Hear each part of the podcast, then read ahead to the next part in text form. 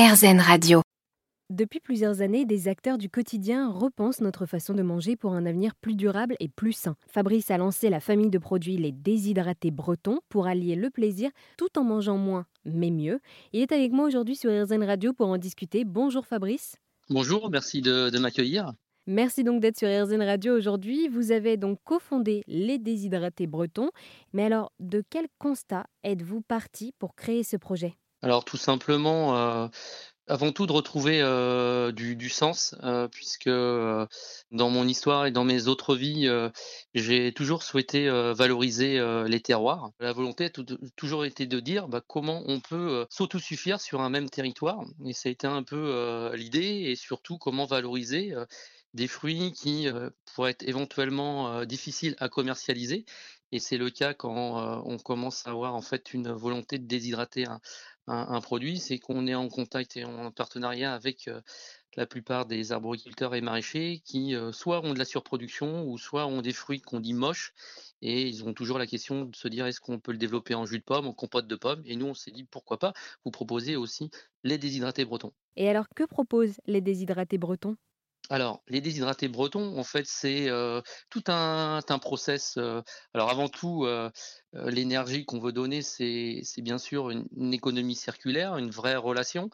Nous, au sein de, notre organisation Celt et, Nature, on propose une transformation. Donc, cette transformation, elle a été travaillée avec mon associé qui est ingénieur en agroalimentaire et on a développé un process unique pour valoriser le fruit et pour apporter en fait au final de cette transformation des rondelles de pommes déshydratées et non séchées qui vont apporter un vrai équilibre nutritionnel et également un vrai goût particulier puisque le déshydraté il a pour but de bonifier aussi la partie gustative et également de trouver cet équilibre nutritionnel qui est important aujourd'hui dans notre quotidien.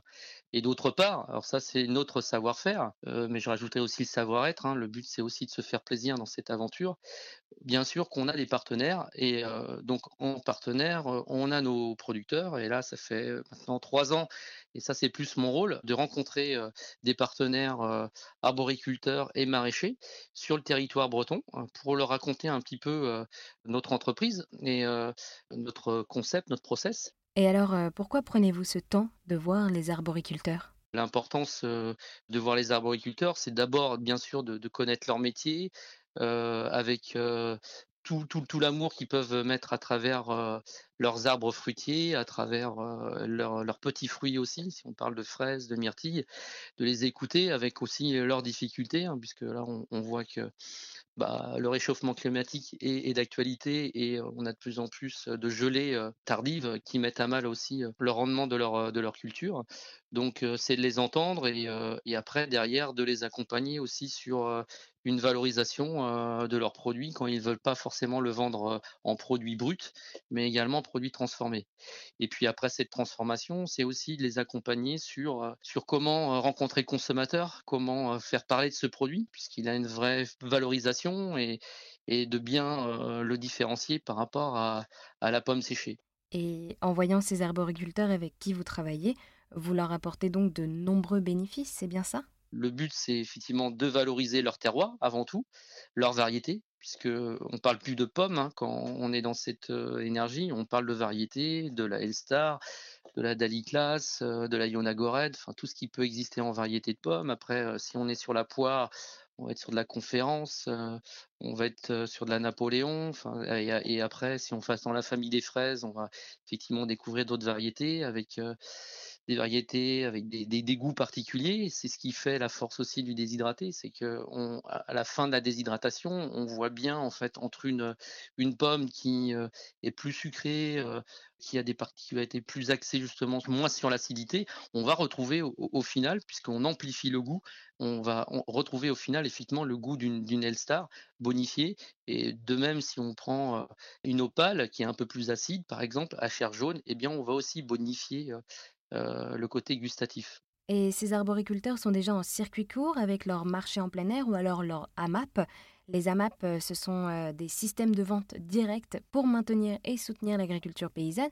Mais alors, quelles sont vos autres actions en leur faveur? Eh bien, je les accompagne aussi sur euh, trouver les bons arguments, en tout cas via le consommateur, pour les éclairer et pour leur dire oui, aujourd'hui, sur le territoire breton, on est capable de faire un, produit avec une famille qui est un peu différente de celle qu'on connaît, qui est, la, famille des séchés, avec des particularités qui sont tout à fait exceptionnelles en termes nutritionnels et en termes de goût. Et donc là, après, on, on peut travailler avec plein d'univers bretons, les navigateurs, les gens qui font de la marche, de la randonnée, et également des contrats de mutualisation avec d'autres artisans. Et vous avez aussi parlé donc des fruits séchés. Et quelle est la différence avec un fruit séché? Alors, la, vraie différence entre les deux, c'est bien sûr le process de production.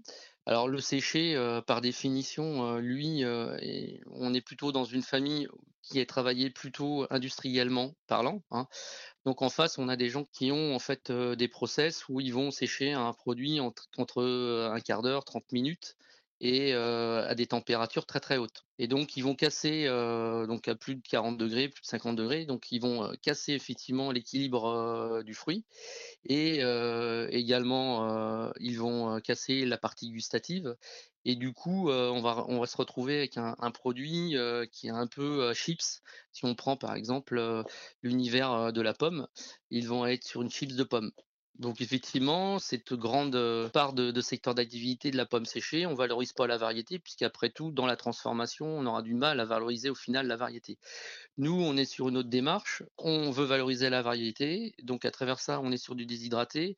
Donc on va être suivant les variétés de fruits ou suivant les familles de fruits, on va être entre 15 et 20 heures de déshydratation. Donc on est vraiment sur quelque chose de très long, avec des courbes de température qui peuvent être différentes en début et en fin de déshydratation. Et surtout, on ne va pas au-delà de 40 degrés en termes de, euh, de température. Ce qui nous permet au final d'avoir un, produit euh, très équilibré, concentré. Donc, bien sûr, on perd en vitamine C, hein, ça c'est normal. Par contre, en vitamine A, en vitamine B, en vitamine D, en vitamine E, comme on est sur du bio, on, garde la, peau, donc on va être aussi très fort en fibres alimentaires. Et donc, du coup, on a un produit qui est très concentré. Pour vous donner le ratio, 10 grammes de, fruits déshydratés correspond à 100 grammes de fruits frais, en enlevant bien sûr la, partie vitamine C. Et pour le reste, voilà comment on est bonifié. Donc on est sur quelque chose de très concentré, très fort. Et donc après en utilisation, bah, on est sur du manger mieux, mais moins. Eh bien, merci beaucoup Fabrice pour avoir répondu à toutes mes questions sur donc les déshydratés, qui sont des fruits et légumes déshydratés pour manger moins, mais mieux. Merci.